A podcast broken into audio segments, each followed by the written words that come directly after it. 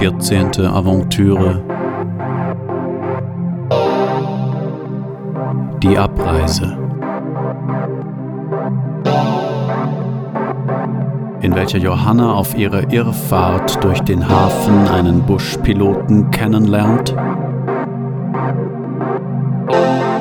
in welcher Johanna von dem Buschpiloten bezirzt wird,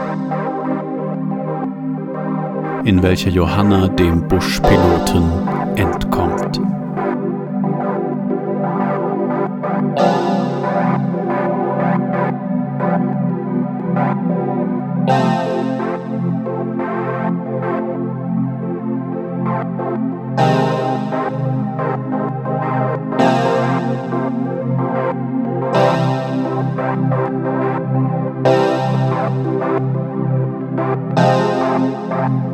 Der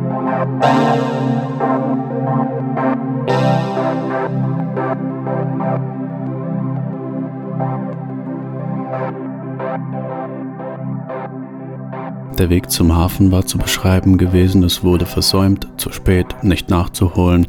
Deswegen findet sich Johanna Käs, Schiffen, Hafen, Zeug, Industrieromantik in einer Suppe aus müde, erschlafften Empfindungen. Jede Kleinigkeit wird eine Angelegenheit, jede Nichtigkeit niederdrückend. So gleitet Johanna jetzt, man könnte sagen mit letzter Kraft, durch die Hafenpromenade. Sie trug den ganzen Tag schon ein Wortgebilde mit sich herum. Gabelknauf. Sie hatte es aus einem Morgentraum mitgeschleppt. Gegen Mittag war es wieder vergessen. Im Hafen werden Schiffe gelöscht. Johanna ist in Schatten. Im Hafen wird Johanna von den Schiffen, auf die sie sich geschlichen hat, weggelöscht. Johanna sitzt an einer Kaimauer und starrt in die Ferne, beobachtet die Containerschiffe, die Yachten, die Landung eines Wasserflugzeugs. Ich sitze hier fest. Ich komme hier nie weg. Scheißpalmen, denkt sich Johanna, und neben ihr branden die Touristen mit in die Haare geschobenen Sonnenbrillen und rosafarbenen Rollkoffern. Da kommt ihr eine Idee. Warum nicht einfach eine Rückreise buchen? Auch Pupuaner müssen Urlaub machen. Also rappelt sie sich auf und geht das einzige Reisebüro am Hafen finden. Das vermittelt mittels Plakaten die Sehnsucht nach dem biederen europäischen Stadtleben. Top-Schnäppchen mit Empfehlung. Sieben Nächte pendeln, all inclusive, inklusive Flug, Eden Park, Rzeszow. Sieben Nächte Fließbandarbeit, Halbpension, inklusive Flug, Sunshine Resort, Manchester. Sieben Nächte Großraumbüro, all inclusive, inklusive Flug, Arnheim. Johanna betritt den Laden, sie bekommt sofort eine Apfelsaftschorle angeboten, man bittet sie zu warten, dann hat man Zeit für sie und sagt, im Gegensatz zu Pauschalreisen können wir hier auf die individuellen Bedürfnisse des Kunden eingehen. Aha, sagt Johanna, ich möchte gerne nach Hause. Die Leistungsträger eines Reisebüros, sagt die Frau hinter dem massiven Eichenholztisch, sind Reiseveranstalter, Fluggesellschaften und Beförderungs-, Versicherungs- und Beherbergungsunternehmen. Die Provision ist das Wichtigste. Das versteht Johanna. Sie nippt an der Apfelsaftschorle und möchte einwenden, dass sie lediglich Konsumzurückhaltung, Verunsicherung und Zukunftsangst sind leider Faktoren, die das Geschäft in den letzten Jahren bedroht haben. Dadurch hat auch die Provision gelitten und die Provision ist das Wichtigste, sagt die indigene Dame mit dem rot-blauen Kostüm und dabei besitzen nur Reisebüros eine vielfältige Produktkenntnis und mannigfaltige Beratungsmöglichkeiten. Seit uns die Fluggesellschaften den traditionellen Vermittlerstatus aufgekündigt haben, sind wir gezwungen, eine Gebühr, das heißt Serviceentgelt, Bearbeitungsgebühr, Buchungsgebühr, Handling-Fee etc. pp. auf unsere Angebote aufzuschlagen, was letztlich zu Lasten des Kunden geht, verstehen Sie? Johanna versteht voll und ganz. Sie will nur kurz anmerken, dass wir ein Vollreisebüro sind, vertreiben also auch Linienflugscheine und Bahnwerte, während ja das Geschäftsmodell der Konsolidatoren heutzutage vor allem auf den Verkauf von Graumarkttickets beruht. Wir arbeiten zielgruppenorientiert. In unserem Fall sind das Dialysepatienten. Was? Dialysepatienten, sagt die Dame in dem rot-blauen Kostüm. Johanna verstand kein Wort. Sie hatte ihre Apfelsaftschorle ausgetrunken und war nun schon seit drei Tagen in diesem Reisebüro. Daher nahm sie sich vor, noch einmal anzumerken, dass Wellnessbereich, Blubberpool, pure Erholung und das rundum sorglos Paket. Wir haben aber Bestpreisgarantie. Und jetzt können wir, wenn Sie wollen, auf Ihre Wunschreise eingehen. Sieben Nächte Pendeln, all inclusive, inklusive Flug Eden Park Rzeszow, sieben Nächte Fließbandarbeit, Halbpension inklusive Flug Sunshine Resort Manchester oder sieben Nächte Großraumbüro, all inclusive, inklusive Flug Arnheim. Ich möchte gerne nach Hause fliegen, flüsterte Johanna. Die Dame hinter dem massiven Eichenholztisch schaute verständnisvoll. Wir schauen mal bei den Sparpreisaktionen. Sie schenkte ungefragt Apfelsaftschorle nach. Da bimmelt das Windspiel an der Tür. Ein Mann kommt herein, ein Europäer mit drei Tage Bart im Hawaii-Hemd. Guten Morgen, Lila, na? Gehen die Fische ins Netz heute Morgen? Oh, Entschuldigung, ich habe Sie gar nicht gesehen. Blicke treffen sich. Die Dame im Kostüm sagt, haben Sie nicht gleich Ihren nächsten Flug? Ein Flug? sagt Johanna. Der Europäer klingelt mit dem Schlüsselbund. Ja, ich bin Buschpilot. Wollen Sie mitfliegen? Johannas Augen werden groß. Sie trinkt die Apfelsaftschorle mit einem Mal aus und sagt, ich war noch nie in einem Buschflugzeug. Na dann, sagt der Buschpilot und klingelt nochmal mit dem Schlüssel. Der Buschpilot sieht verwegen aus. Er fliegt mit seinem Flieger in den Busch und erlebt Abenteuer, denkt Johanna. Ihre Augen leuchten, die Gedanken an Rückkehr verblassen. Er hat ja ein Buschflugzeug, er könnte mich überall hinfliegen. Na, was ist? sagt der Buschpilot und klingelt abermals mit dem Schlüsselbund. Hypnotisches Klingeln. Es schießt als elektrische Ladung in ihr Gehirn und aktiviert dort gewisse Zentren, die gewisse Handlungen auslösen.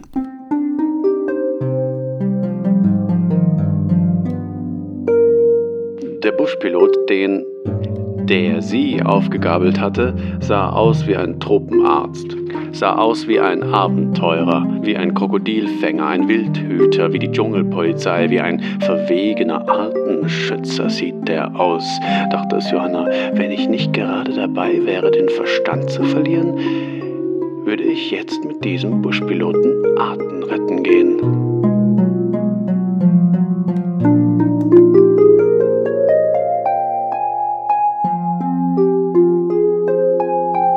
Gelegentlich hatte sie noch diesen Wiederholungszwang bezüglich ihres Tod.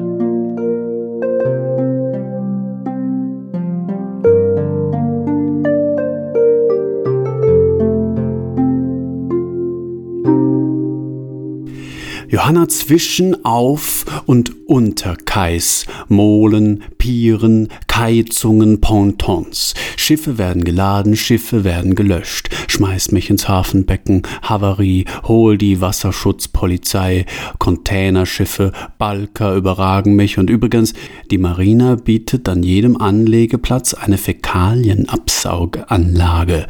Der Hafenkapitän steht hinter seinem Fenster und schickt per Funk ein Havariekommando zum Brennpunkt Makrelenbrötchen.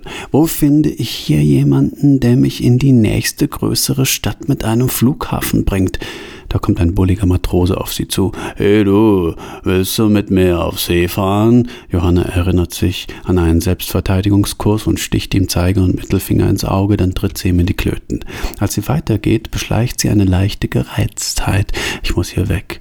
Die Preise für die Überfahrt sind astronomisch und sowieso hat sie keinen Heller in der Tasche. Was also tun? Drei Wochen trieb sie sich jetzt herum, hatte Seepocken und Entenmuscheln angesetzt. Ich liege in der Ecke und kotze Seetang. Das Leben im Hafen ist ein anderes als irgendwo anders, weil der Hafen ein seltsam stinkender Nichtort ist, verbunden mit der Gesellschaft auf eine seltsam stinkend organische Weise. Man kommt hier nur voran, wenn man Einfluss hat und Geld. Ansonsten wird man zu einer Ablagerung, zu Plankton Ton, man degeneriert. Ich glaube, ich bekomme Skorbut. Johanna lebte hier als eine Art Hafenhure oder als huschelnder Schatten, der sich vor den Patrouillen der Hafenpolizei verstecken kann. Irgendwann landet ein Wasserflugzeug im Hafen. Ein Wasserflugzeug? Das ist aber ein seltsamer Klang hier, denkt sich die Degenerierte, schaut auf und nähert sich der Anlegestelle. Der Pilot trägt blaue Schuhe. Er steigt aus und ihre Blicke treffen sich. Es ist eine bemerkenswerte Love Story. Natürlich ist kaum oder nicht zu bestreiten, dass das Abreisekapitel Bezüge zum Kirke-Mythos herstellt und sie feministisch wendet. Die Rolle des Odysseus nimmt Johanna ein. Johanna entspricht übrigens ins Griechische übersetzt und anagrammiert, zumal das Johannesevangelium in Griechisch verfasst wurde. Die Rolle der Kirke übernimmt der Buschpilot. Die Literaturgeschichte hat sich mit einfallsreichen Ausgestaltungen dieser Szene förmlich überboten. Da das Kernthema die Abhängigkeit ist und die mythologischen Grundlagen so offen darlegen, ist viel Gestaltungsspielraum geboten. Die Charakterisierung des Buschpiloten ist in posttouristischer Zeit auf herabsetzende Weise erfolgt und das ist der Grund, warum ich, nachdem mich Johanna verlassen hat, aus Rache Literaturwissenschaft studiert und damit begonnen habe, Einführungstexte für Kapitel zu schreiben, in denen Johanna vorkommt. Johanna wachte auf in einem Bettzeug, das mit Fliegermotiven bedruckt war. Der Platz neben ihr war leer. Ihr Blick glitt langsam durch das Zimmer. Von der Kommode, auf der Modellbauflugzeuge standen, über Richthofen-Porträts an den Wänden zum Fenster, an dem kleine Setzkasten Spielzeugflugzeuge hingen. Sie stand auf, schaute sich den Bücherschrank an. In dem Bücherschrank fand sich zu ihrer Überraschung kein einziges Buch über das Fliegen. Es gab sechs kleine Heftchen, den restlichen Platz füllten verstaubte Leerstellen aus. Johanna schaute sich die Titel an. Erstens Odysseus bei Kalypso, zweitens Aeneas bei Dido, drittens die Jüdin von Toledo, viertens Herakles bei Omphalle, fünftens Rinaldo von Armida, sechstens Mohammed II. bei Irene. Ich kenne keines dieser Bücher, dachte sich Johanna, und wenn ich ein Lexikon zur Hand hätte, würde ich jetzt gerne den Inhalt dieser Werke nachsehen. Das brächte Kontext, aber ich werde es nicht tun, weil ich eine faule Sau bin. Sie bemerkte Geräusche aus einem anderen Raum, Küchengeräusche, Tellerklirren, Tassen. Sie gewahrte den Duft von frischem Kaffee. Gott, wie lange ich keinen frischen Kaffee mehr hatte. Scheiße, dieser Typ war gut im Bett und er war nett und er machte einen fantastischen Kaffee und man konnte sich mit ihm unterhalten, ohne dass einem nach zwei Sätzen langweilig wurde. Er konnte zuhören, er hatte Manieren. Und er sah gut aus, er sah verdammt gut aus. Der Drei-Tage-Bart, das Hawaii-Hemd, diese Surferbräune und das verwegene Charisma eines Helden der Lüfte ob ihre Begeisterung in diesem Punkt vielleicht ein klein wenig übertrieben war. Aber der Mann konnte fliegen und er hatte ein Flugzeug. Das beeindruckte sie und es störte sie nicht, dass es sie beeindruckte. Dieser Typ konnte sein, wo er wollte, wann er wollte. Absolute Freiheit. Seinen Namen wusste sie übrigens nicht. Sie hatte lange nicht danach gefragt. Er hatte auch nichts gesagt und mittlerweile war es zu spät, das zu klären. Auch er schien nicht zu wissen, wie sie hieß.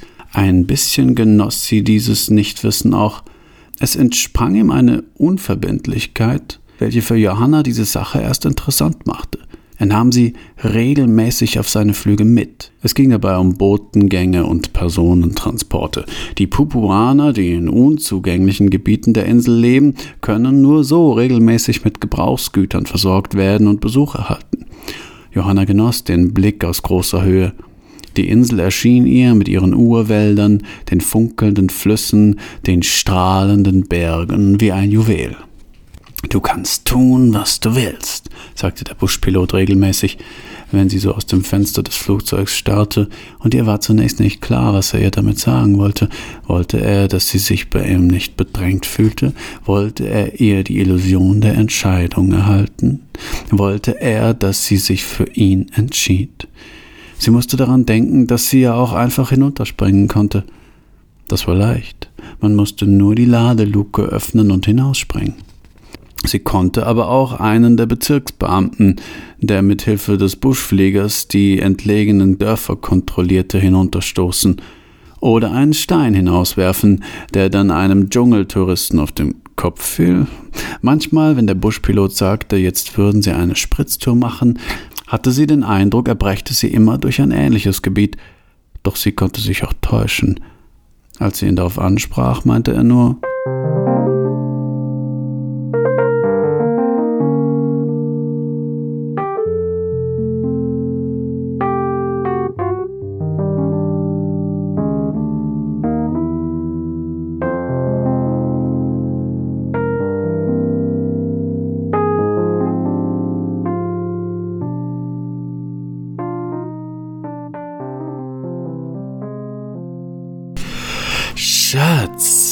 Sagte der Buschpilot eines Tages, wie lange führen wir schon unsere glückliche Beziehung in meiner Kaschemme? Wie lange mache ich dir den besten Filterkaffee der Stadt? Und wie lange, sag, bekommst du von mir schon die feinsten Dosen Makaroni der Insel?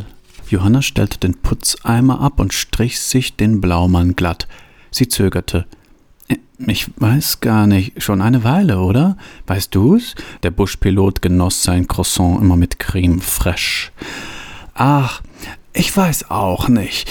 Ich wünsch mir ja nur, dass wir für immer zusammenbleiben.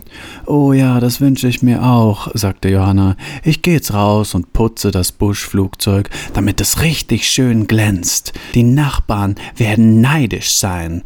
Johanna fand, dass sie sich mit dem Buschpiloten einen verwegenen Abenteurer geangelt hatte. Das war Freiheit. Ein Dasein voller Abenteuer, aufregenden Kurierflügen in den Dschungel und spannenden Touristenrundflügen, bei denen sie immer die Prospekte austeilen durfte. Das ist, was ich mir immer gewünscht habe, sagte sie zu sich, als sie den Wischmopp in den Putzeimer stieß. Das Flugzeug zu reinigen war keine leichte Arbeit. Es erforderte Kraft und Ausdauer, und dem Buschpiloten war wichtig, dass es nach jedem Flug glänzte wie neu. Sie respektierte das. Schade eigentlich, dachte es sie, dass er mich nie fliegen lässt. Ich habe so oft zugesehen. Außerdem habe ich mal einen Pilotenschein gemacht. Das wäre schnell aufgefrischt. Aber da kennt er nix. Es ist sein Baby. Und das kann ich verstehen. Er lässt mich ja auch immer mitfliegen außer bei Rundflügen mit jungen Backpackerinnen. Er sagt, da hat er genug Geschnatter an Bord und das ist ja nachvollziehbar. Er meint immer, irgendjemand muss auch zu Hause die Stellung halten. Im Grunde kann ich mein Glück kaum fassen. Sie machte sich daran, das Cockpit zu säubern. Damit würde sie Ronnie, so hieß er, eine besondere Freude machen. Als sie die Armaturen putzte und sich zu diesem Zwecke auf dem Fliegersitz niederließ, kam ein Rauschen vom Funkgerät. Ronnie hatte vergessen, es auszuschalten. Sie kümmerte sich zunächst nicht darum, weil ihr das ferne Gefühl gefiel, das die Kratzgeräusche aus dem alten Gerät auslösten. Doch was war das? Sie entdeckte etwas Kleines, Rotes unter den Cockpit-Armaturen. Im Geräuschsalat der Funksignale wurde allmählich eine unverständliche Stimme hörbar. Das dort unten musste ein Stofffetzen sein. Das Signal wurde klarer. Es war eine männliche Stimme und sie klang erregt. Wenn man auch die Botschaft nicht verstehen konnte, war doch klar, dass es sich um einen dringlich vorgetragenen Hilferuf handelte. Johanna fand das spannend. Sie beugte sich nach unten und wollte den Stofffetzen aufheben, doch der klemmte fest. Sie zog daran und er riss ein. Seltsam, dachte Johanna. Das sind doch Rüschen. Man konnte jetzt erste Worte verstehen. Es war tatsächlich ein Hilferuf und es klang unglaublich. Kannibalismus, Entführer, Gewalt, höchste Not, Tempelanlage, Dschungel. Das klang aufregend, Abenteuerlust, unterwandert von einem unerklärlichen Unbehagen, mischte sich unter die Neugier herauszufinden, worum es sich bei dem roten Fetzen handelte. Der Fetzen gewann zunächst ihre Aufmerksamkeit, sie zog stärker daran, hatte schließlich einen halben Schlüpfer in der Hand. Seltsam. Von mir ist der nicht, dachte sie, doch in diesem Moment kam ihr die Stimme im Funkgerät bekannt vor. Das war der erste Schlag, der sie traf. Bruno. Ein Name. Das ist Bruno. Sie leben noch. Ein Satz. Sie sind in Gefahr. Ein weiterer, ohne Bedeutung. Sie haben Förster gefunden oder Förster hat sie gefunden. Dann aber war wieder alles weg, verdrängt in eine tiefere Schicht der Erinnerung. Was sie selbst gerade gefunden hatte, beanspruchte jetzt ihre Aufmerksamkeit. Der Schlüpfer. Sie bückte sich unter die Armaturen, um zu schauen, wo der Schlüpfer eingeklemmt war. Es entpuppte sich als ein Fach, das sie bisher nicht gekannt hatte. Ein Geheimfach, denn es hatte keinen Griff, musste mit einem Stift an der Seite geöffnet werden. Das war schnell gemacht. Die Stimme im Funkgerät forderte abermals eindringlich Beachtung. Wieder gab sie die Koordinaten durch. Johanna öffnete die Klappe. Was sie dort sah, gab ihr den zweiten Schlag. Sie war vollgestopft mit weiteren Schlüpfern aller Art. Und BHs. Und da war auch eine Packung Kondome. Und eine Tube Gleitgel. Außerdem ein Buttplug und Handschellen. Und eine Kiste mit Liebesbriefen von unbekannten Verehrerinnen. Wow. Ronnie? rief sie wie abwesend vor sich hin. Die Liebesbriefe waren an Ronnie adressiert. Ronnie! rief Johanna nochmal, lauter. Dann verstummte sie. Sie ging die Liebesbriefe durch. Das Sexspielzeug wiegte den Buttplug aus blau transparentem Glas in Händen. Die Stimme aus dem Funksprechgerät war verstummt. Aber sie hallte noch in Johannas Ohren. Ronnie rief von draußen: Johanna, ist was? Es war, als wirkten die Schlüpfer und BHs und das gefundene Spielzeug wie ein Weckruf. Aber wofür? Und in wessen Traum befinde ich mich? Johanna rief: Äh, ach nichts, ich hab nur was gesucht. Hab gar nicht gewusst, wonach ich suche, doch mir wird immer klarer, wonach ich gesucht habe, und jetzt finde ich's vielleicht. Und in diesem Moment wusste sie, dass es gut war, dass sie Ronnys Versteck für den Anlasserschlüssel kannte. Das ist äh, schön, Liebes, kam von draußen, und in Ronnys Stimme lag eine leichte Skepsis. Johanna war wie fremdgesteuert. Nein, stimmt nicht, dachte es ihr. Ich bin wie fremdgesteuert gewesen weil ich mich frei wähnte, aber das hier fühlt sich nach Klarheit an. Sie öffnete die Klappe unter der Navigationskonsole und dort, hinter der Verkabelung, hing der kleine, ja fast winzige Schlüssel an dem großen Schlüsselbund. Johanna zog daran, doch er löste sich nicht gleich, sie zog fester und riss dabei ein Kabel ab. Ein Warnton erklang. Johanna, alles in Ordnung da drin? Johanna hielt den Schlüsselbund in Händen und betrachtete die kleinen Anhängsel viele Miniaturfalloi, manche haarig, manche glatt, manche weich, manche hart. Dazwischen befand sich der Anlasserschlüssel, der selbst eine phallische Form aufwies, Johanna suchte ihn heraus und setzte sich auf den Pilotensessel. Im Schlüsselloch hingen schwarze Haare, vermutlich von dem haarigen Miniaturphallus am Schlüsselbund. Der sieht natürlich nicht zufällig aus wie eine Rosette, sagte Johanna vor sich hin. Ronnys Rufe wurden lauter und zugleich unverständlicher in Johannas Ohren. Auch das Funkgerät rauschte jetzt nur noch, weil Ronny sich dem Flugzeug näherte und dabei den Empfang störte. Johanna hörte seine hektischen Schritte auf der Rampe. Sie betätigte den Türschlussmechanismus. Ein dumpfer Schlag folgte, was Ronnie gewesen sein musste, der in Erwartung ihrer Offenheit gegen die Einstiegsluke gerannt war. Johanna drehte an dem Empfänger, um den Sender zu wechseln. Sie fand einen energischen Samba auf ihrem Lieblingssender. Acima das nuvens, sang Renato Maio. A liberdade limitada. Ronny klopfte im falschen Rhythmus an die Einstiegsluke. Johanna zupfte nach und nach die Fallei vom Schlüsselbund, bis der Anlasserschlüssel übrig blieb und steckte ihn in das Schlüsselloch, wobei weitere der schwarzen Härchen abrissen. Einwandfrei, lachte Johanna. Beim Reinstecken heulte das Flugzeug auf. Die Propellermotoren setzten sich in Bewegung, und mit kurzer Verzögerung kam von draußen ein dumpfes Stöhnen. Der rechte Propeller hatte Ronnie beim Anschwingen getroffen. Mal sehen, sagte Johanna, das kriegen wir hin.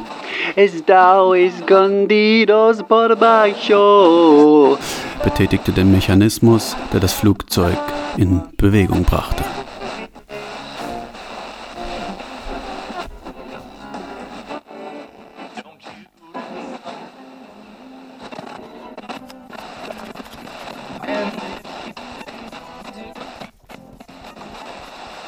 Hässliche Menschen spüren es, wenn man sie als Übung zum Gütigsein benutzt.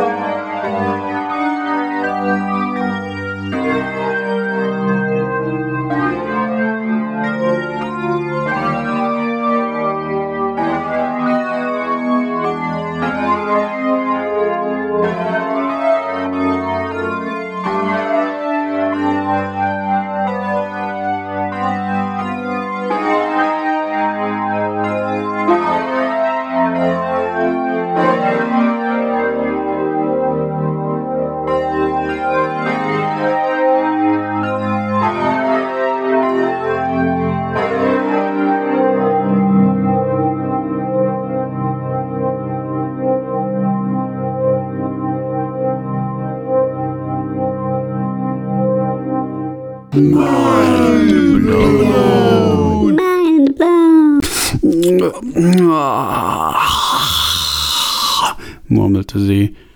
Johnny, dein Bett ist echt der krankste Scheiß.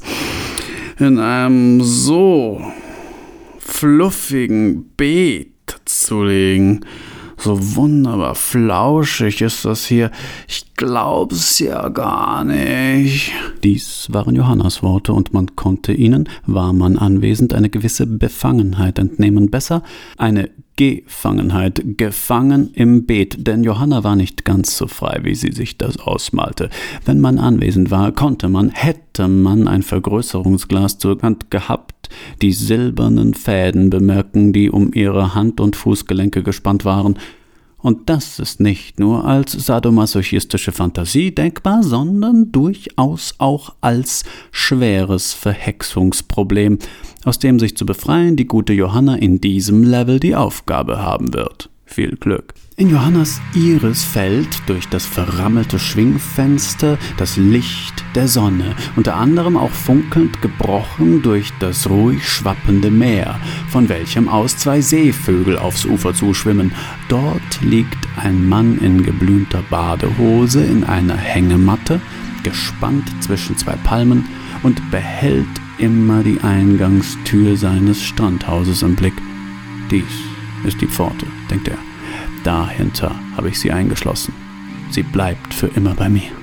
Die Tür steht offen und doch kann sie nicht durch, denn dazu müsste sie schon clever sein, was sie nicht ist, denn ich habe sie blöd gemacht mit dieser Südseedroge namens Glitzer Glitzer, Rezept vom Schamanen meines Vertrauens aus folgenden von mir in minutiöser Sammelanstrengung beschafften Zutaten das Herz einer Turteltaube, die Niere eines Hasen, die Leber eines Spatzen, der Uterus einer Schwalbe. Alles in kleine Stücke schneiden, zu Pulver vermahlen, eine Libra Blut aus der eigenen Ader abzapfen, dieses trocknen lassen, dann alles verquirlen und unter Johannas von mir mit Liebe zubereitetes Frühstück mengen. Inzwischen habe ich ihr so viel von dem Zeug verabreicht, denkt sich der Sunnyboy, dass sie ihren Lebtag an keinen anderen Mann mehr denken mag. Das hat zwar keinen Stil, doch einen Stil zu haben, denkt sich der Sunnyboy, ist eh was für Idioten. Ein Stil kommt immer mit den zugehörigen Illusionen. Johanna freut sich ihrer Illusionen, freut sich des Morgens. Das Spiel beginnt. Sie freut sich auch der Unschärfe. Ich lebe wie in Watte. Sie geht tiefer in das Geschmräuch um sich und das Geschmräuch offenbart sich stückweise. Ein einförmiges Dröhnen, ein gläserner Fiebton darüber, ein Knistern darunter, ein Klappern darin, grün glitzerndes wie Urwald, Moschusartiges und wenn ich mich nicht täusche, auch irgendwie der Geschmack von Schwalbenuterus. Jetzt faltet sich das Ganze auf. Ein Pentakoron entwickelt sich über ihrem Bett, blau schimmernd. Die Seiten verschieben sich unmöglich und atemberaubend ineinander. Sie hört hinein, spürt hinein und fühlt sich so wahnsinnig zufrieden mit dieser Zufriedenheit. Sie denkt an Johnny. Wo Johnny jetzt wohl ist? Ein heftiges Verlangen erfasst sie. Johanna und Johnny, das passt. Das ist wie ein und dieselbe Person, nur eben als du und ich, als Kugelmensch. Sie hatte sich in den letzten Jahren, zumindest glaubte sie, dass es sich bei den letzten zwei Wochen um 20 Jahre handelte, angewöhnt, nur noch wir statt ich zu sagen. Es gab nur noch Joe Honey für sie und alles andere machte keinen Sinn. Die Figur über ihrem Kopf beanspruchte vierdimensional ihre Aufmerksamkeit. Eine Skulptur in der Zeit, ein Musikstück im Raum. Man musste kontinuierlich darauf starren, um die Skulpturnatur zu erfahren, was aber nicht möglich ist, weil es keine Kontinuität gibt, dachte es Johanna. Es sind ja die Auslassungen, die Aderlassungen, die das Erleben ausmachen, der Bindestrich, das maschinelle Übersetzen des immer gleichen Abschnitts in immer andere Sprachen, bis nichts mehr und alles übrig bleibt, bis zur totalen Entropie. Und dazu diese furchtbare zu Ende Gedachtheit, doch der Johanna, dachte Johnny, ist ein Juwel, eine Frau, die man binden muss. So eine darf man nicht gehen lassen, hat der Schamane meines Vertrauens gesagt. So eine muss man binden. Da hast du recht, hab ich gesagt, dachte Johnny, aber wie macht man sowas? Ich bin doch nur ein kleiner Sunnyboy. Alle Frauen verlassen mich, sobald sie merken, dass ich gar kein hipper Abenteurer bin. Sobald die anfängliche Begeisterung für mein großes Buschflugzeug weg ist, suchen sie das Weite. Spätestens nach zwei Wochen sind sie auf und davon. Ich bin ein bisschen wie der literarische Rachetraum eines Introvertierten, habe ich zum Schaman gesagt, dachte Johnny Und der Schamane hat geantwortet, na dann mach ihr halt ein Kind. Aber ich habe gesagt, heutzutage geht das nicht mehr so einfach. Außerdem ist das mit dem Kindermachen auch so eine Sache bei mir. Na dann, hat der Schamane gesagt, nimm halt Glitzer, Glitzer. Glitzer, Glitzer. Glitzer? habe ich gefragt. Was ist Glitzer, Glitzer? Mein Kehlkopf schmerzt so, singt Johanna im Obertongesang. Schau doch nach oben und du siehst in diesem Pentachoren, dass alles zu Ende gedacht ist, bei absoluter Entropie. Entweder ist alles zu Ende gedacht, dachte Johanna, oder es ist total entropisch. Entweder Ausbestimmtheit oder Chaos. Entweder wir sind in der totalen Struktur oder im totalen Ginun-Gagab. Und beides muss immer mit der gleichen Überzeugung gedacht werden. Beides muss in äußerster Geschlossenheit gedacht werden, damit die Dichotomie zu ihrem Recht gelangt. Wenn ich es schaffe, bei vollem Recht hinaufzudenken, denke ich sie richtig. Man muss das entweder oder im Und-Sinne denken. Und das ist der Moment, da Johanna versteht, dass sie unter Drogen gesetzt wurde. Denn nur in diesem Zustand ist es möglich, checkt sie, das Paradoxon zu denken. Also muss mich jemand in diesen Zustand versetzt haben. Wer könnte mir sowas fürchterliches, sowas ungeheuerliches, eins ist sicher, Johnny kann es nicht gewesen sein. Johnny liebt mich, ja. Johnny ist ja wir. Johnny würde nie. Und so beginnt sie mit dem Kopfzerbrechen über den komplexen Gegenstand, was nicht schwierig ist, weil ihr Kopf ja drogentechnisch eh schon Matsch ist. Ich erinnere mich noch, denkt Johnny mit pulsierenden Kapillaren, wie sie so dasteht, im Schlamm, im Schlick, im Hafen von Wolfgangshöhe, und wie ich gerade von einem Flug zurückkomme, von einem dieser beschissenen Touristenflüge, bei denen ich mich vor korpulenten alten Damen als Abenteurer gebärde und zum Affen mache, und ich schaue beim Landeanflug hinunter ins Hafenbecken, und da sehe ich sie, Johanna, im Schlamm, im Schlick, und ich denke mir, das ist alles gar nicht so einfach, dachte Johanna.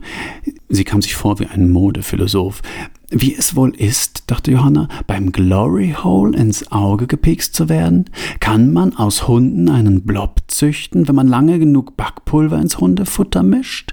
Aber äußere Grausamkeit ist unglaubwürdig. Stell dir vor, du denkst dir die krankste Scheiße aus, erzählst das jemandem, alle nur so, boah, so unglaubwürdig und überhaupt nicht unterhaltsam. Es geht drunter und drüber, niemand versteht mehr was, immer muss alles und sei es noch so crank, eine logische Wendung nehmen, eine, die im Idealfall alle Hirnwendungen sprengt, sonst kommt man nie wieder raus, sonst wird alles nutzlos. Und jetzt pass auf, denkt sich die Zugedröhnte mit den Striemen an den Handgelenken, ich erzähl mir meine didonische Spiegelgeschichte selbst zu Ende, pass auf.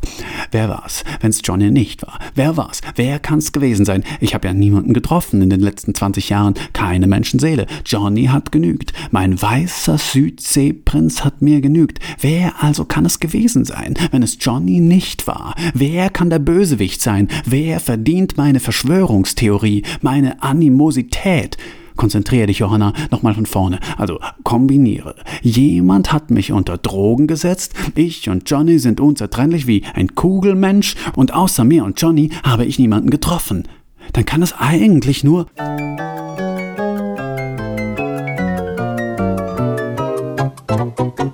Volk,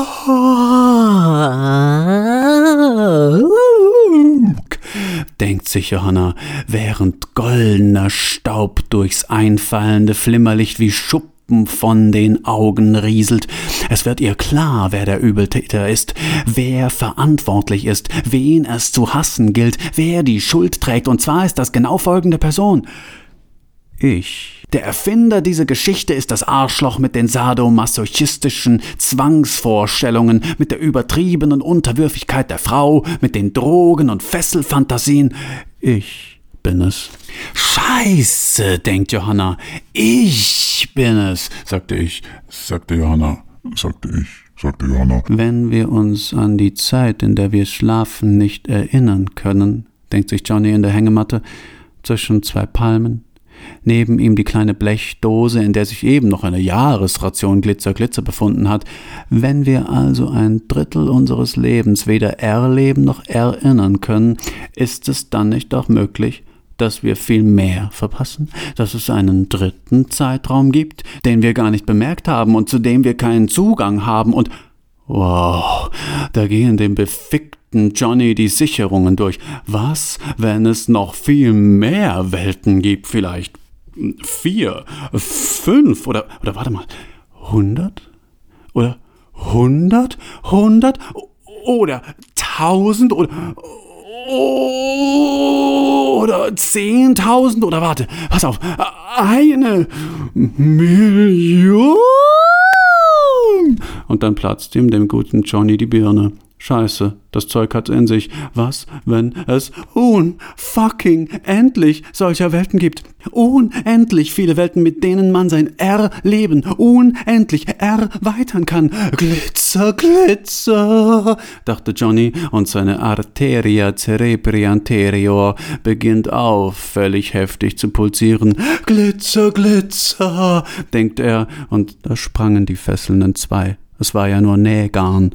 Johanna sprang auf, klarer als je zuvor, splitterfasernackt, stand im Zimmer, streifte diesen bescheuerten Slip aus essbaren Zuckerperlen ab und zog sich ihre normalen Sachen an, trat eine Lampe kaputt, trat einen Beistelltisch kaputt, packte ihre Tasche, packte einen Baseballschläger obendrauf, ging ins Bad, schaute in den Spiegel, machte sich frisch, zog Johnnys Sonnenbrille auf, verließ das Zimmer mit einem Blick zurück auf das Blumenbeet, in dem sie gelegen hatte, in der frischen, schwarzen Blumenerde mit der Orchideenorchestrierung, mit dem chronikalischen Mobile an der Zimmerdecke, das sie per Lichtschalter killte, mit der beschissenen Lavalampe auf der Kommode, die sie eh nie gemocht hatte, und verließ Gomorra, schlug die Tür hinter sich zu, dass das komplette Strandhaus wie bei Buster Keaton in sich und über ihr zusammenfiel, die Sonne schien, es war entropisch heiß, doch Johanna war so klar wie nie, sie wusste den Weg und sie kam vorbei an der Hängematte, darin lag der Buschpilot mit geplatzter Birne. Oder war es ihr früheres Ich? Ist ja auch wurscht. Sie brauchte keine Semiotik mehr, sondern griff in seine Badehosentasche und holte sich den Schlüssel für das Buschflugzeug. Sie wollte schon gehen, drehte sich dann aber noch einmal um und holte die Packung Zigaretten aus der ausgebeulten anderen Hosentasche, welche wieder mal mit irgendeiner Freiheit warb. Lustig, dachte Johanna, ein Suchtmittel, das mit Freiheit wirbt, und zündet sich eine Kippe an, raucht sie äußerst stilvoll, wirft dem Geplatzten aus Kulanz eine letzte Zigarette auf die Brust und schleppt die Reisetasche zum Buschflugzeug, das sie aus unerfindlichen Gründen fliegen kann. Vielleicht, weil es das Ende dieser Episode halt erfordert.